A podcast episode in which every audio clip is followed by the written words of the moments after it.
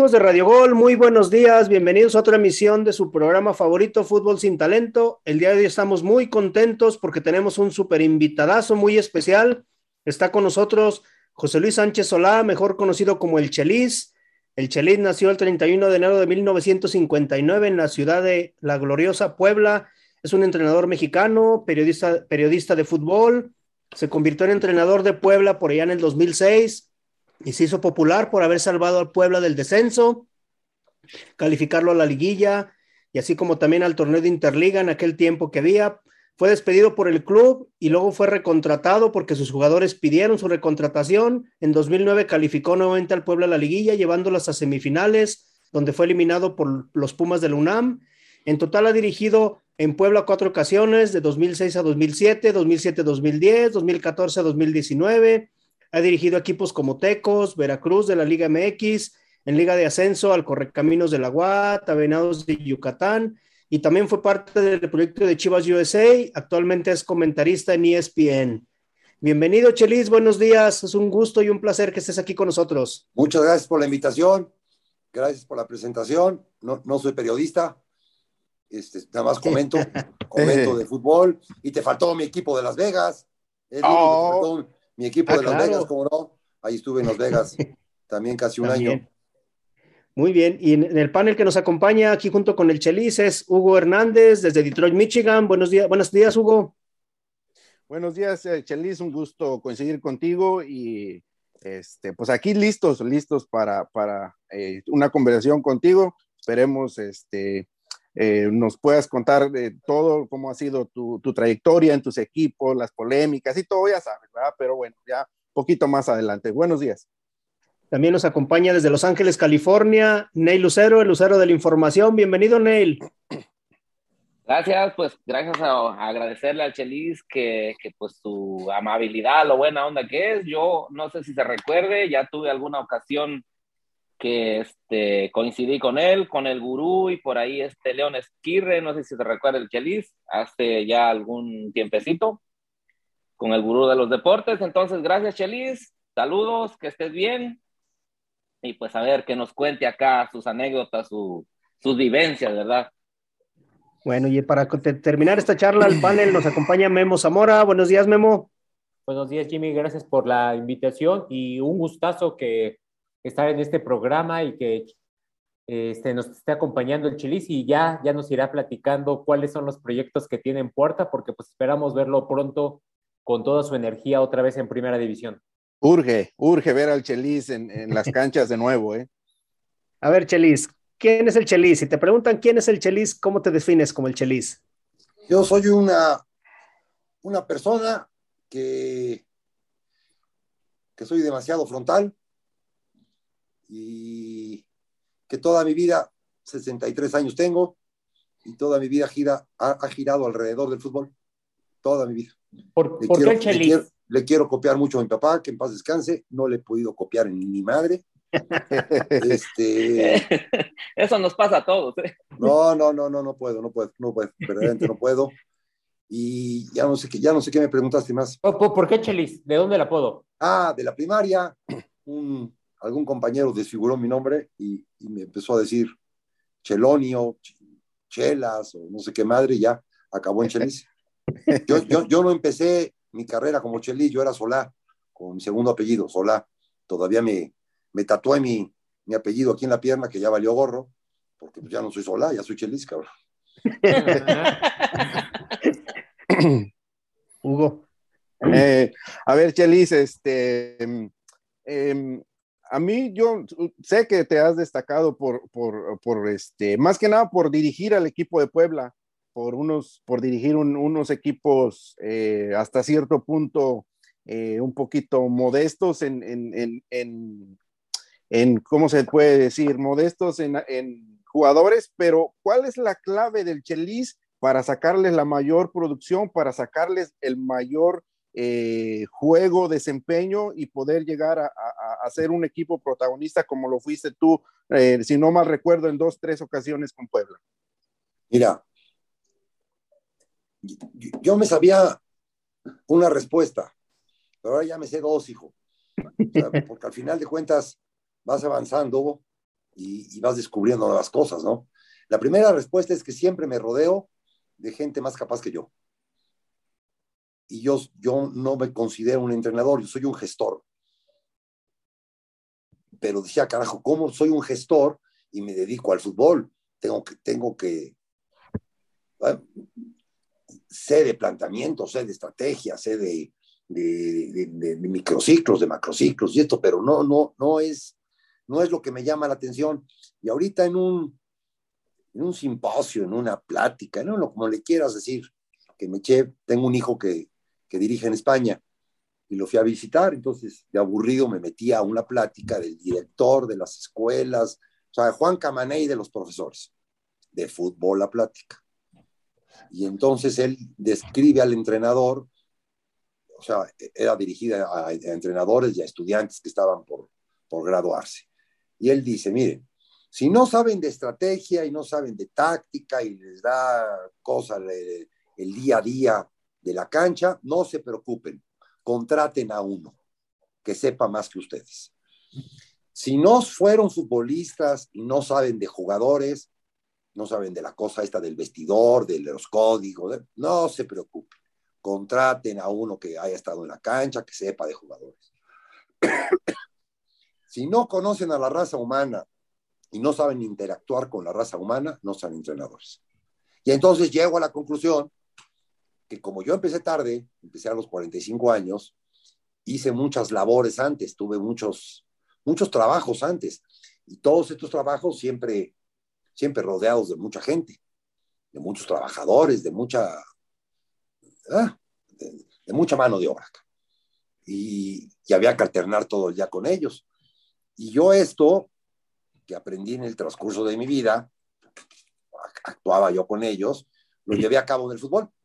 Ese fue mi, ese fue mi fuerte, el saber interactuar con las personas, el saberte comunicar con las personas. Y en ese, y en ese punto, cuando tú te puedes comunicar y puedes hacer entender o puedes venderles tu idea y te la aceptan, es cuando puede llegar el triunfo, obviamente rodeado de todo este arsenal de, de personas que, que, siempre me acompañan, ¿no? Claro. el saber interactuar con personas, ese es el, para mí el gran chiste de los técnicos. Y, y sigue pasando el tiempo. Para mí el mejor entrenador del mundo hoy en día es Ancelotti, que sí sabe mucho de fútbol, pero le escuché el otro día en una plática que él tenía 100 soluciones, para el Real Madrid tenía 100 soluciones y escogió las cuatro más, más sencillas las cuatro tonterías más, los cuatro puntos más tontos, caramba, hasta cierto punto tontos, los escogió y, dijo, en base a estos cuatro puntos, voy a hacer al Real Madrid. E hizo lo que hizo, ¿no? En este último año, ¿no? La Champions, el, torneo de la Liga de España, tomando cuatro puntos. Nada más nos, nos eh, dijo uno ahí. Le dije a Vinicius, de aquí de la línea de cal, no te muevas, ahí te va a llegar la pelota. O para que la tengas o para que corras por ella. Pero de aquí no te me muevas, por favor, tú quédate ahí. Es una cosa que dices, ¿no? Demasiado burda. Bueno, muy fácil. Ve, ve cuántos goles, cuántos goles eh, se fabricaron o entraron o iniciaron porque estaba parado Vinicius ahí. Claro. Convenció a Vinicius a un chamaco que, vaya, dice, este güey, ¿qué? Sí, era Ancelotti el que se lo estaba diciendo, entonces te quedas parado ahí porque me lo dijo Ancelotti, se acabó. Y, dije, y él decía, era una tontería porque la pelota la pude haber hecho llegar de otra manera, en otras triangulaciones, mucho más, mucho más a lo Guardiola, ¿no? No, no, no, no. Nosotros robamos la pelota después de media cancha y se la tenemos que aventar a Vinicius. Adiós, cabrón. Después ellos se encargan allá arriba.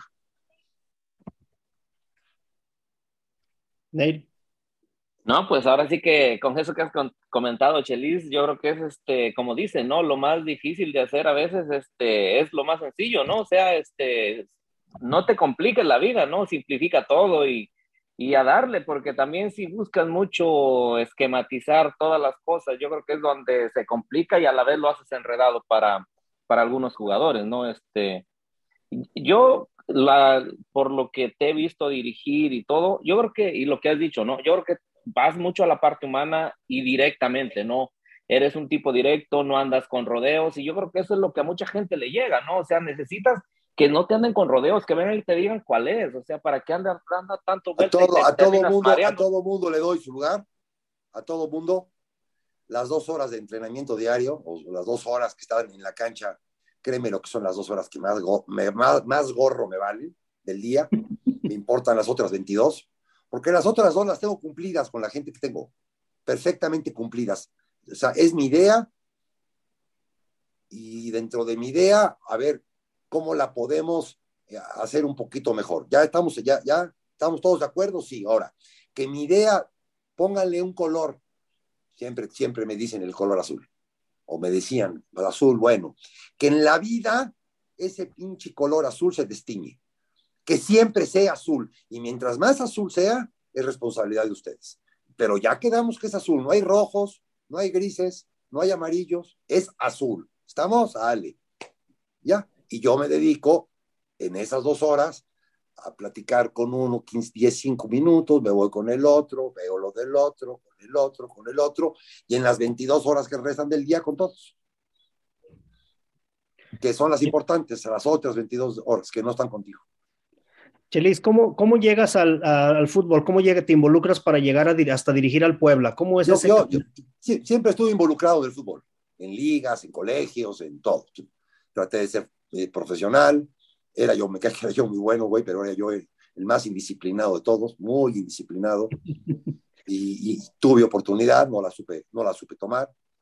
Y en este afán de querer pertenecer a la, a la, mal, a la mal llamada familia, es que le llaman la familia del fútbol mexicano, porque cabrón de familia no tiene nada.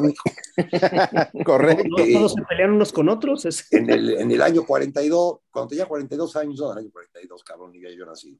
Cuando tenía 42 años abrieron la, la primera generación del ENDIT, Escuela Nacional de Directores Técnicos, y me inscribí.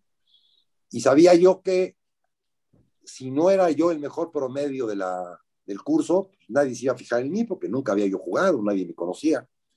Y, y, fueron mis tres mejores años de mi vida, hijo, porque era en México y yo vivía en Puebla, entonces me salía yo de Puebla a las 12 del día para poder llegar a las 3 y las clases eran de 3 a 9 de la noche. Y claro, en, en, toda esta problemática financiera en la que vivía, tenía yo nueve tiendas, nueve joyerías, este, una situación económica fatal, intereses al 130%, o sea, yo entraba a mi clase, me enojaba, como no tienes idea de que un profesor no fuera a dar la clase. Cuando en preparatoria, o en primaria, en secundaria, era yo el hombre más feliz del mundo que no fuera el profesor. Aquí me enojaba, iba yo a la, a la dirección, oiga, no vino el profesor, ¿por qué carajo? No, era yo feliz, cabrón. Y, este, y sí, fui el mejor promedio. Fui el, fui el mejor estudiante de esa generación, logré ser el mejor promedio. Nadie se fijó en mí, ¿eh? valió absolutamente gorro. Pero bueno, este, al otro año salió una oportunidad en, de un amigo que compró un equipo en Atlisco. Atlisco es una población muy cercana a Puebla. Compró una, una tercera división en Atlisco. la llevé yo un año. Y luego tuve oportunidad de ir al Mundial de Francia. Y, estando en Francia en un bar de un hotel, con los que iba yo poblanos, nos encontramos a otro poblano que era nuestro conocido, no amigo, conocido, pero ese señor en especial nos llegó a la mesa a contarnos que acababa de comprar al pueblo. Esa fue su noticia en el Mundial de Francia en el 98. Y que cuando regresáramos a Puebla me esperaba porque tenía unos proyectos para mí. Entonces yo pensé que me quería para técnico y no, me quería para fuerzas básicas y para competir junto a otro proyecto. Y ese proyecto obviamente no, no fue el mío, fue el de, me ganó la otra persona, Gustavo Moscoso, y su proyecto fantástico. Pero la única condición que le puso Paco a, Gustavo era que en el organigrama pusiera un cuadrito más y me anexara a mí, donde quisiera él que me anexara. Ya me anexó, ya empecé. Él, de 30 de octubre de 1998 hasta el 2006, que se dio un parteaguas en el Puebla en el 2006, y Paco me enamoró el técnico de, del equipo pues, para, para, no, no era, no era para ascender, era para que no desapareciera el equipo. Mi único encargo era nada más, Chelis, no lo bajes a segunda B. ahí manténlo, cabrón. Y le digo, Paco, yo nada más conozco a chavos de fuerzas básicas. Tú arma el equipo como quieras. No te puedes gastar más de 600 mil pesos al mes y arma el equipo como quieras, nada más no lo desciendes. Ya armé un equipo con 17 jugadores de fuerzas básicas, que ya muchos ya ni estaban, ¿eh? ya había pasado su época, y los volví a jalar, los volví a meter, la, la, la, la, la, y al final ese equipo fue el que ascendió. Eso se llama milagro. Sí. Como, como las bodas de Canaán, hijo. ¿Recuerdas, ¿Recuerdas tu, tu debut en primera división, Chelis? Sí, claro. ¿Contra, quién fue? Contra Lobos, contra Lobos, estadio vetado, porque el último partido habíamos jugado por el, por el, sí, por el ascenso contra Querétaro, que, que, al final fue el que ascendió y, y la, gente se portó mal, el caso es que nos vetaron el estadio y el castigo se cumplió con mi primer partido en Liga de Ascenso. Y al minuto 10 me expulsaron. El primer partido que dirigí, me expulsaron. Me salí del pinche cuadrito ese que te ponen en un avance de ellos, entonces corrí, corrí, corrí para, para avisarle a mi defensa que había que seguir, madre, me salí del pinche cuadrito, casi, casi llego al área por la banda. Pásamela casi, dice. Sí, bueno. Pásamela, yo, yo la centro. Yo, yo, venía del fútbol amateur y en el fútbol amateur puede ser eso y más, güey. Se me hizo lo más normal correr hasta allá, güey. Mi madre que llega el árbitro expulsado al minuto 10 y al minuto 40, por decirte, íbamos perdiendo 2-0 en mi primer partido. Ya en el segundo tiempo lo empatamos, empatamos a dos. El segundo partido fuimos a Monterrey y lo perdimos. Dije, en la madre, ¿en qué me metí, cabrón? Tercer partido contra Tampico en Puebla lo ganamos, cuarto lo ganamos, quinto lo ganamos, sexto lo ganamos, ya todos los ganamos, pues. Todos los ganamos. ¿Cuál, ¿Cuál, sientes que es tu, tu, fortaleza como técnico y tu debilidad como técnico? ¿Qué, o tu área de oportunidad? ¿Qué podrías todavía mejorar? Mira, mi, mi, fortaleza es que voy de frente y voy con todos y si no me ves a los ojos, hijo, no te digo una sola palabra. Te, te jalo la mirada como de lugar, te la jalo, te la jalo, te la jalo, te la jalo. Hago que con el que estoy platicando hable. Yo confío mucho que el que habla se compromete o sea, no es lo que yo diga, es lo que los dos digamos, cabrón. O sea, llegamos, una, a un arreglo entre los dos. Y la debilidad es que soy muy, sumamente sentimental, hijo. Muy, muy de estómago. Muy, muy, ahí no me sé controlar. O sea, te das cuenta si estoy enojado, te das cuenta si estoy contento, te das o sea, soy, soy demasiado... Demasiado expresivo, tu, tu rostro es expresivo, ¿no? Sí, sí, sí, no, no, no, pero, no, pero actuar, ¿no? Entonces, en, los, en, los, programas de hoy en día, o sea, de repente, cabrón, igual me toma la cámara y me estoy sacando un moco, o de repente, o de repente ya subí la pierna, o de repente no me doy cuenta que estoy en un programa y quiero prender un cigarro y digo, ay, cabrón, estoy en un programa, o de repente digo groserías, este, o sea, no, no sé actuar, Pero al si final tú me preguntas, si tú me dices, te vamos a hacer una entrevista, te vamos a preguntar tal, tal, tal, tal, te digo, ¿sabes qué? No, pregúntame otra cosa que no sepamos, cabrón. Que sea nuevo, ¿no? O sea, que, que sea espontáneo, si no, no, no, no te vas a encontrar al chelista, te vas a encontrar un güey que te va a hablar de memoria. Pero al final yo creo que es lo que te ha distinguido, ¿no, Chelis? Eh, bueno, pues, ser directo, ¿no? Ser directo, ¿no? O sea, ser directo. Ser auténtico. Sea, ser auténtico más que nada, ¿no? Y eso, y eso de ser auténtico me ha provocado, porque también tiene sus problemas, hijo. Me ha provocado, mira, hoy estaba yo, hoy comí con el director del canal, me invitó a comer y me, preguntaba lo mismo de que si voy a regresar al fútbol o no. Le digo, es que, ¿sabes qué, Armando? Gracias a tu canal y a tu televisión, cada día tengo más enemigos. Hoy, hoy hablé, si no mal, dije lo que siento del director de la sub-20, hablando de México contra Francia. Hablé mal de Torrado, ¿no? Que dice que eh, eh, contrató al, al Tata porque le gustaba cómo jugaba el Atlanta. Digo, sí, ya, ya hablé más de Torrado. Hablé yo creo de, que... de Luisa porque mm. dice que eh, en México hay 36 grandes jugadores y que por eso hizo una concentración de 36 jugadores. Ah, y porque México tiene que estar en el top 8 en el Mundial. Entonces, pues carajo, si yo le quisiera caer bien, pues no sería yo el, yo el chelín, yo no le quiero caer bien a nadie. Yo soy como soy, al que le caigo bien, le caigo bien, pero entonces hoy en un programa ya hablé mal de tres gentes, de tres actores importantes de fútbol mexicano, tres taches más. Y así me pasa con todos, güey. Sí, este, fíjate que, que, lo que dijo este, algo parecido, ¿no? Que si, te iba a preguntar algo similar, que si te había acarreado, bueno, ya lo dijiste, que si te ha acarreado este, algunos problemas, el hecho de ser tan franco. Y me quedó muy grabado el día que, algunos días en, en Picante, un día que estaba mirante, que hablaste súper enojadísimo, estabas respecto a lo que había ocurrido en Querétaro, entre el Atlas y el Querétaro, ah, de las sanciones. Me divertiste a lo güey, como no tienes idea. No, pero yo, pero, pero güey, yo no, yo no hago, yo no, yo no salgo en la tele para divertirte, vea loco Valdés. No, no, no, no espérate, no, pero espérame, es que me divertiste la forma como, cómo les tiraste pues a los güeyes, a, a, los directivos. Se pone a hablar, se pone a hablar el director de la rama de primera división, diciendo que sí, que las últimas consecuencias, que cuando todo México y todo el mundo vio las acciones, ¿no? Que ahí tenía que haber muertos a como diera lugar, ¿no? Y que no, que va a checar y que la, la, la, la, lo tienes que hacer. El fútbol está para, para corregir, está para tener disciplina, está para ser ejemplo, no está para ganar campeonatos.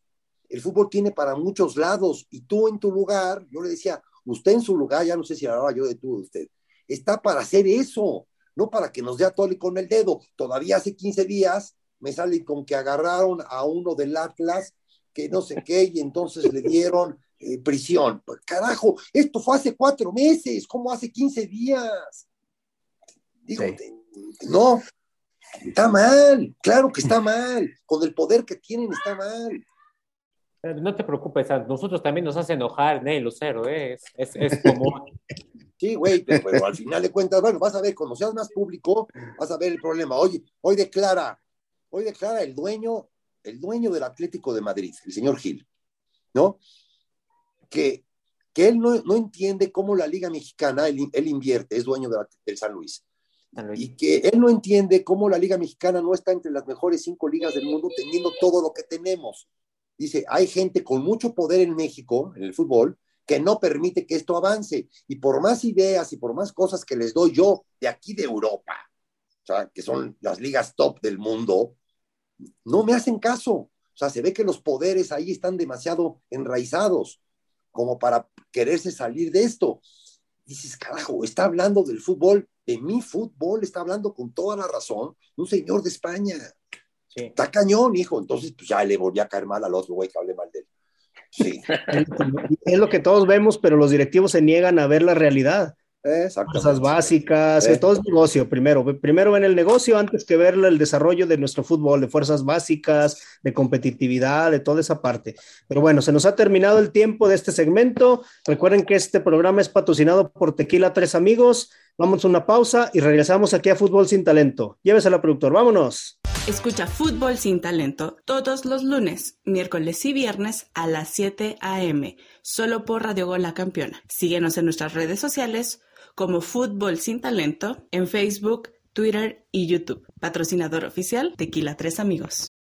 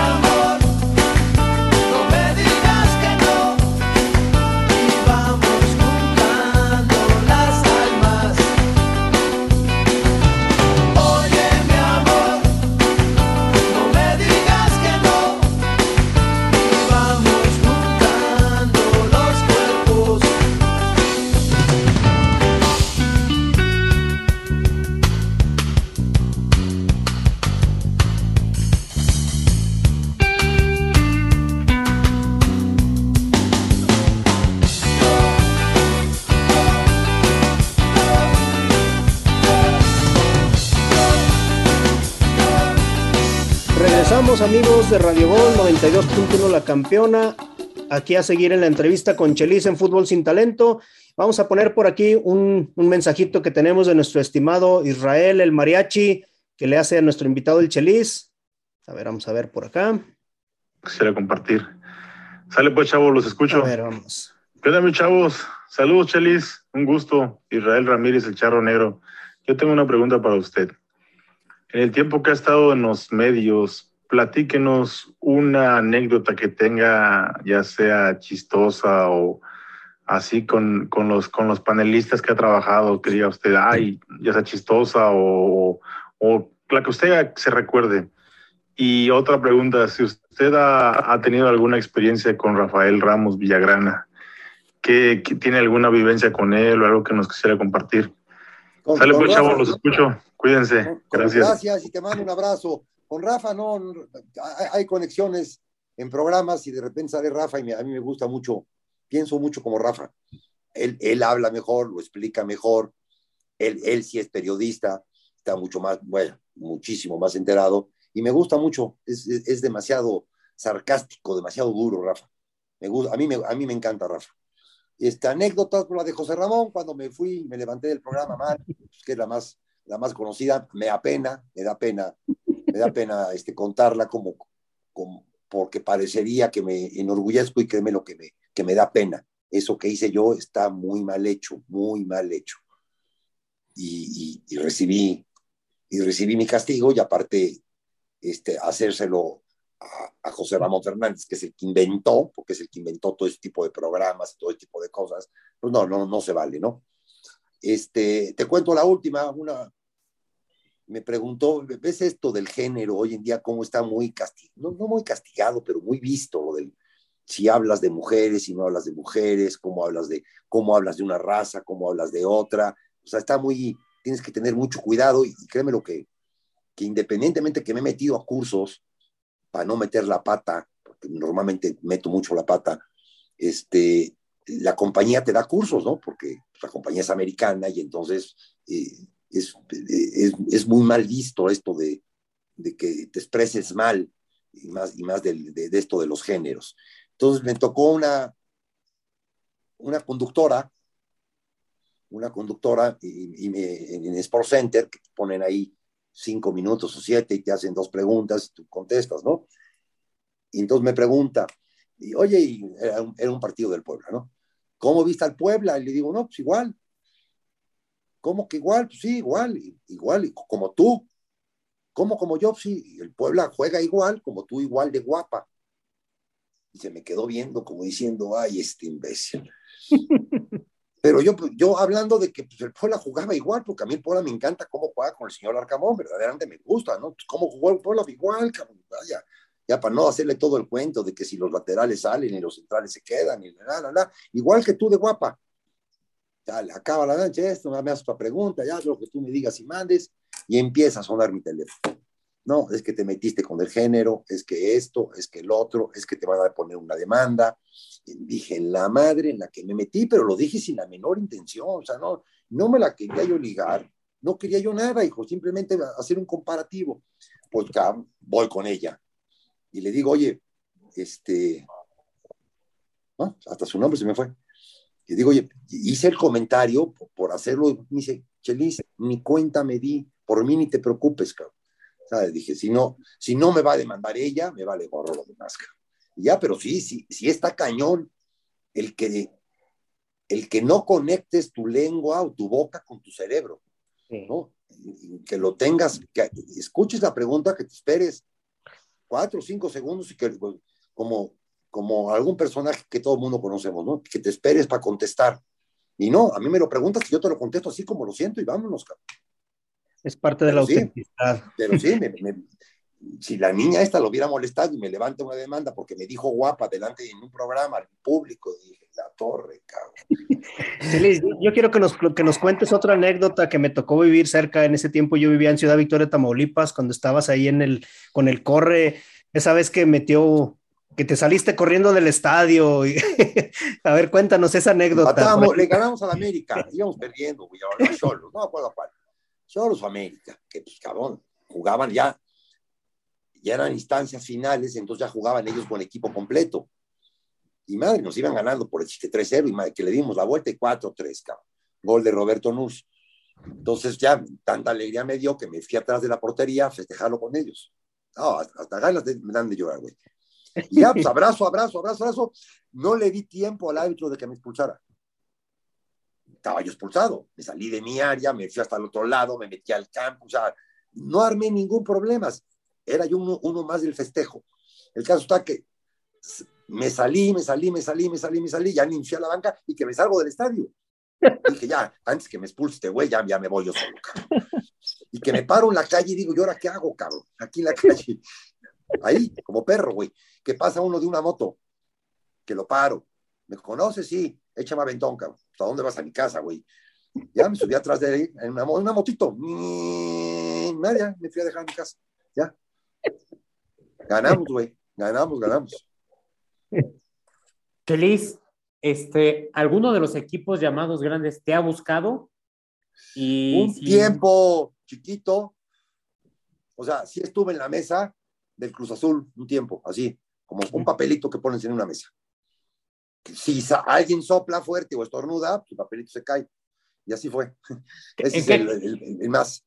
¿Qué equipo en México te gustaría dirigir y qué equipo en el extranjero te gustaría dirigir? A mí me gustaría dirigir en la, en la MLS. Gustarme a mí, la MLS. ¿En serio? Sí, claro, puta. Pero vaya de cabeza. Por los, por los dólares. No, mapito, los, dólares ya los tengo. Ándale, güey. No, es que, ¿cómo le contestas a un güey así que te, que te está diciendo vendido? así, tal cual, tal cual, por güey. No, los dólares, güey, pagas el, el 45% de impuestos, ¿cuáles dólares, cabrón? No, porque te dejan trabajar tranquilo, número uno. Ahí no hay corte de caja los lunes cuánto quedaste, cuánto empataste, cuánto perdiste, cómo le vas a hacer, cómo no le vas a hacer. En Estados Unidos eso no existe. Te contratan, te contratan por la temporada y tú tienes que dar resultados por esa temporada, número uno. Y número dos, porque juegan horrible.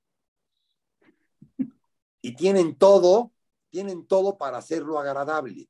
Tienen el pregame, tienen el game, tienen el postgame, tienen la afición que cada día va más, este, tienen el ingreso per cápita para que te compren camisetas, dulces, hot dogs, chetos, cervezas, todo, todo, tienen, tienen todo. Si les hicieras el game más divertido, iría más gente. Es verdaderamente acartonado lo que juegan. Y te lo digo porque la sigo y porque me toca comentarla. Y este año me ha tocado comentar N número de partidos, de N número de equipos, casi siempre o Los Ángeles o el Galaxy contra el que juegue, ¿no? Entonces, el Galaxy y Los Ángeles me los conozco perfecto. Pero los demás, pues van jugando contra ellos y los voy conociendo. Qué feo juegan todos, verdaderamente, que mientras no le den un toque latino en cuanto a los entrenadores, van a seguir jugando igual de feo. Sí, subo. Entonces es algo que yo puedo, yo puedo poner o yo puedo contribuir para, para, poner este toque que necesita esa liga, güey. No sé cómo me vaya, ¿eh? igual me golean todos, pero de que se va a divertir más la gente, se va a divertir más, cabrón. A ver, eh, Chelis, eh, ¿cuál ha sido de tus, tus, de los jugadores que has tenido, que han sido en varios equipos, cuál ha sido el jugador que, que digas, este cabrón es batalloso para hacerlo entender? ¿Y cuál ha sido el mejor jugador que has tenido, eh, tu mejor experiencia? Hombre, mira, el mejor jugador que he tenido es Cuauhtémoc Blanco. Cuauhtémoc Blanco me cambiaba todo. Pero en vez de que yo, en vez de que yo lo pudiera convencer de lo que tenía que hacer en la cancha, él me convencía de lo que él iba a hacer en la cancha. Y entonces, a partir de lo que Cuauhtémoc iba a hacer en la cancha, yo acomodaba a los otros 10. Porque si yo le pedía a Cuauhtémoc que hiciera lo que yo quería para los otros 10, imposible. Era lo que Cuauhtémoc decía. Es el único jugador que tenía que ver con sus, jugadores, tenía que ver con los rivales, tenía que ver con el árbitro, tenía que ver con el público, tenía que ver con el que lo transmitía, tenía que ver con el que estaba cuidando los coches, tenía que ver con todos. Cuando Cuauhtémoc estaba en el campo, y mira que lo agarré ya grande, era eh, todo el espectáculo giraba alrededor de Cuauhtémoc, todo el espectáculo giraba alrededor. Y hacía muchas genialidades. Lo que pasa es que como ya lo tomé grande, de cada 10 que intentaba le salían tres genialidades, ¿no? Las otras siete no, o ya no llegaba, o ya no le salían, o el defensa se las agarraba antes, pero, pero esas tres valía la pena tener a Cuauhtémoc dentro del campo. Este, y yo quisiera que todos los jugadores fuesen como Joaquín Velázquez. Joaquín Velázquez para mí es el, prototipo del modelo de cómo tendría que ser el futbolista mexicano. No era, no era un dichado de condiciones, no era, pero con fisura del cráneo, con cuatro inyecciones, con, con, con, lo, como me dijeras, él, él a fuerza tenía que estar en la cancha, hacía todo para estar en la cancha los 90 minutos de los partidos y se mataba. No le importaba verse mal, yo defiendo hacia adelante. Y cuando tú defiendes hacia adelante, los defensas centrales dejan mucho espacio atrás, lo sacas de su zona de confort, ¿no? Porque tienen, en vez de, en vez de echarte para atrás, te tienes que echar para adelante, porque así es el sistema, güey. Y entonces, si no estás a tiempo, lo más fácil para un delantero es burlarte y te deja tendido en medio campo como un perro. Y eso a los defensas no les gusta. A Joaquín le valía gorro, con tal de seguir y que sus compañeros vieran que él iba a hacer eso, aunque él se viese aunque él se viera mal, él lo hacía. Y al final de cuentas, ese equipo jugando así, por el ejemplo de Joaquín, ascendió. Joaquín Velázquez era el, que era auxiliar de Juan Reynoso, ¿verdad? ¿Estás hablando de él? El último auxiliar de Juan Reynoso fue él, fue auxiliar de Hernán Cristante, fue auxiliar mío, este, tuvimos una gran, gran amistad. Eh, en Veracruz, un día llegó a mi casa y me dijo, ¿sabes qué, Chelis? No, no, no podemos seguir juntos porque veo que estás mal, veo que no, no, no, no, no, no, no voy con tu idea, sinceramente no voy con tu idea. Entonces, para no acabar mal, yo me hago a un lado, se hizo a un lado, me, se fue, se fue, con tal de no acabar con la amistad. Luego lo, lo tuve en el, en el, último Puebla, lo tuve en el 2019 y no acabamos bien. Yo hablé mal de él y, y él tuvo ya, se fue con Cristante, se fue con Reynoso, fue campeón con Cruz Azul, tuvo un problema muy grande. En este 2022 tuvo un problema muy, muy grande, muy grande, muy grande. Yo me enteré porque, porque yo no tenía yo, güey. Tenía yo los datos para, para que evadiera o para para dar un testimonio de que él no había sido de lo que lo estaban acusando, porque él estaba conmigo el 13 de febrero del 2013, estábamos en Chivas, él jugaba, él, fue conmigo de auxiliar, pero tenía yo tan malos jugadores que lo metí de jugador, entonces era mi jugador. Y ese día, en Las Vegas, teníamos un partido de preparación contra Colorado. Entonces, ese día estábamos en Las Vegas, en el hotel tal, en el cuarto tal, en el restaurante tal, y todas esas, todas esas eh, afirmaciones de mi parte ante el juez, más una carta del consulado con su entrada y con su salida del país, qué día había entrado y qué día había salido, porque el, día que se hizo, se hizo, la fechoría fue el 13 de febrero del 2013, y había que comprobar que ese día él no estaba en México.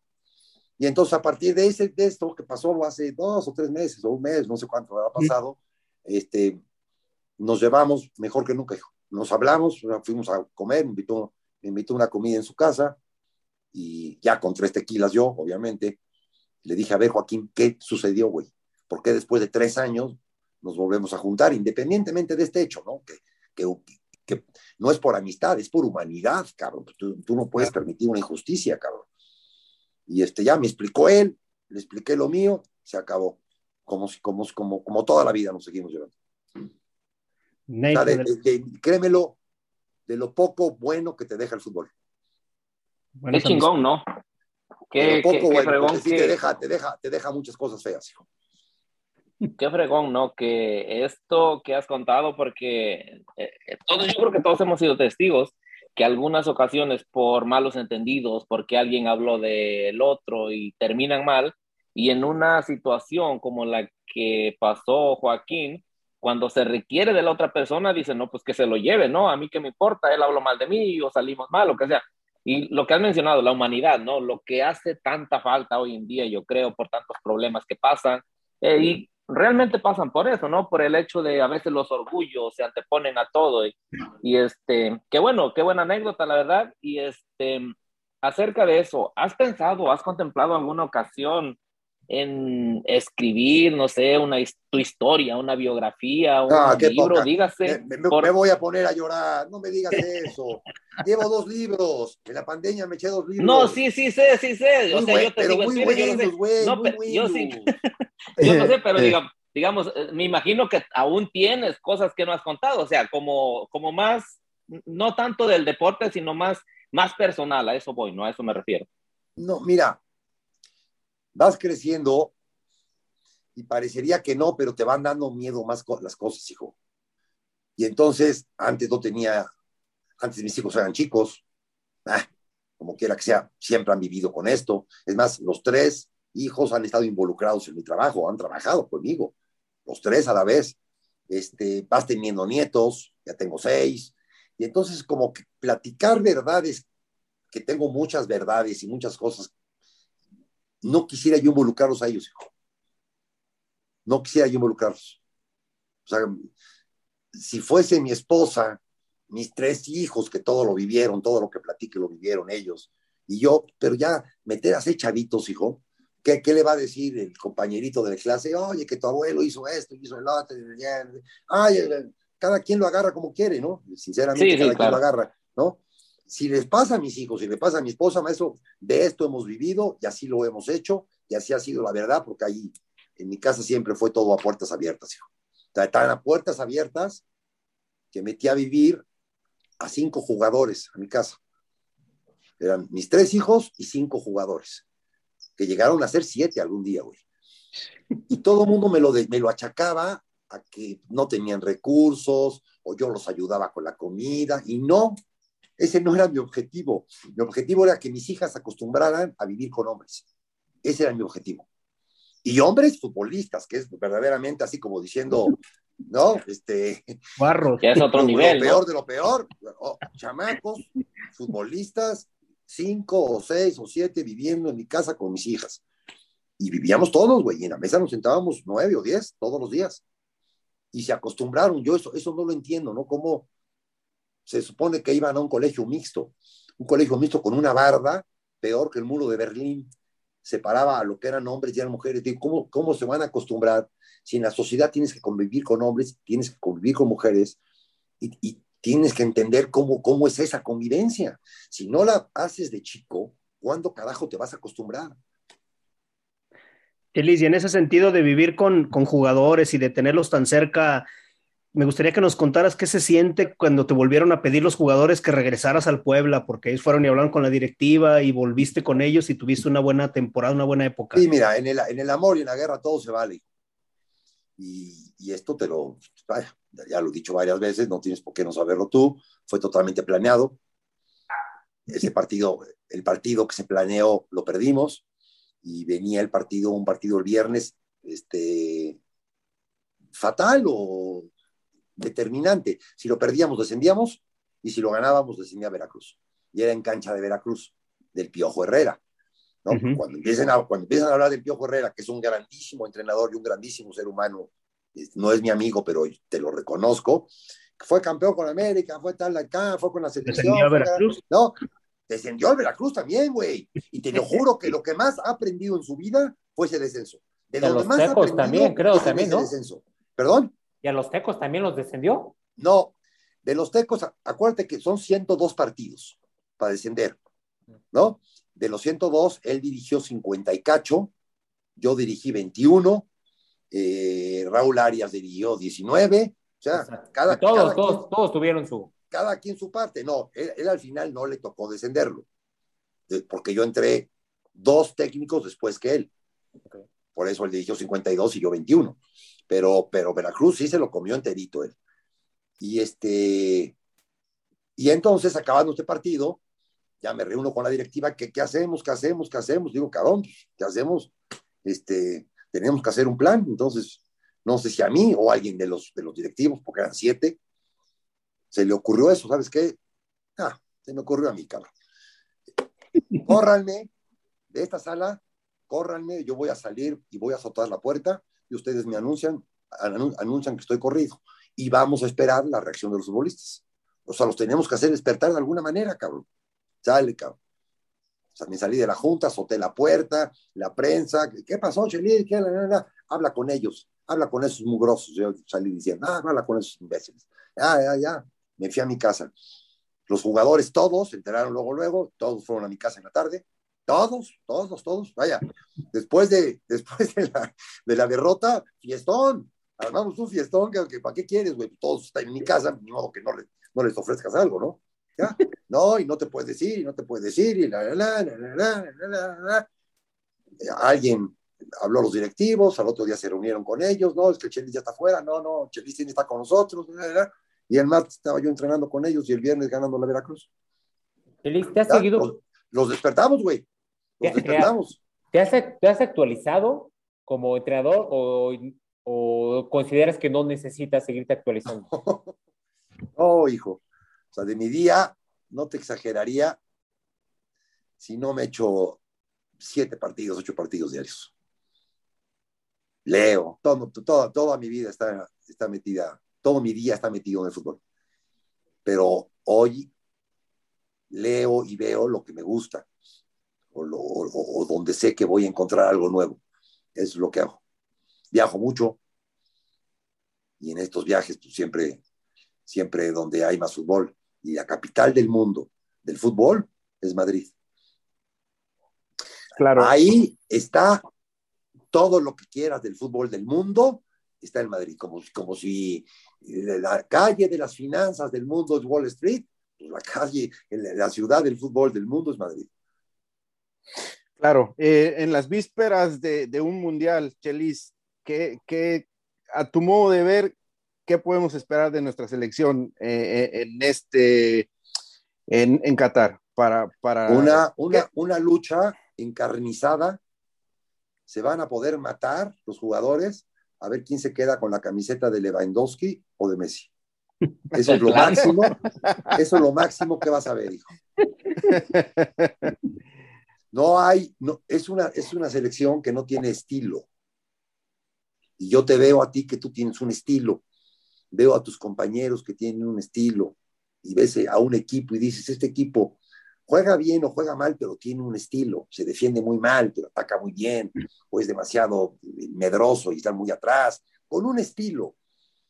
Yo te digo, dime a qué juega la selección mexicana como parte número uno.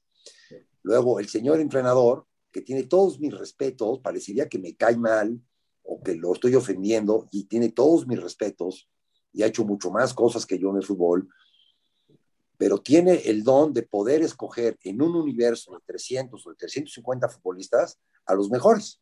Y él escoge, yo ahí no me meto. ¿Qué futbolista de los que él tiene juega igual en su equipo que en la selección? Ninguno, ninguno. yo creo que ninguno. Ninguno. Yo, no, no te digo que jueguen en el City, ni en el Real Madrid, ni en el Barcelona, ni en los mejores equipos. Juegan en determinados equipos y juegan de una manera que a mí me gusta cómo juegan. Todos me gusta cómo juegan. A mí me gusta lo que juegan, lo, cómo juegan individualmente en sus equipos. Y en la selección no. En la selección él tiene una idea de juego que a todos los hace jugar o los pone a jugar de diferente manera a lo que juegan en sus equipos. Cuando le tenía que decir al Chucky, oye, vi tus videos del Napoli, me encanta lo que haces en el Napoli. Yo te pido de favor que en esta selección juegues como juegas en el Nápoles. Y que agarre a Corone, que le diga, oye, me encanta lo que haces en el Porto y lo que hiciste en Sevilla y tal, juega exactamente igual. Y a Álvarez, ¿no? Me gusta que juegues de contención por derecha. No, en, el Ajax no juega en el centro, juega de contención por derecha en un 4-3-3 siempre atrás de Álvarez hay un contención cuidándole la espalda. Y aquí lo pone de contención solo en el centro. Y Álvarez tiende a salirse. Y entonces deja su contención o esa parte del campo, la deja vacía. Y así te digo 20 ejemplos. No puede ser. Eso como punto deportivo. Como punto de vida, hijo, son 16 jugadores que ya saben que van a ir al Mundial.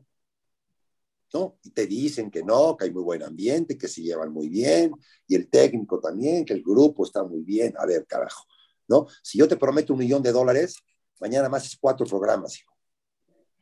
porque yo te voy a dar un millón de dólares, cabrón. Ni, modo que no me los hagas, pero por supuesto que sí, güey, ¿no? Porque esos cuatro programas me van a llevar al estrellato, entonces los dos nos vamos a, los dos tenemos un gane.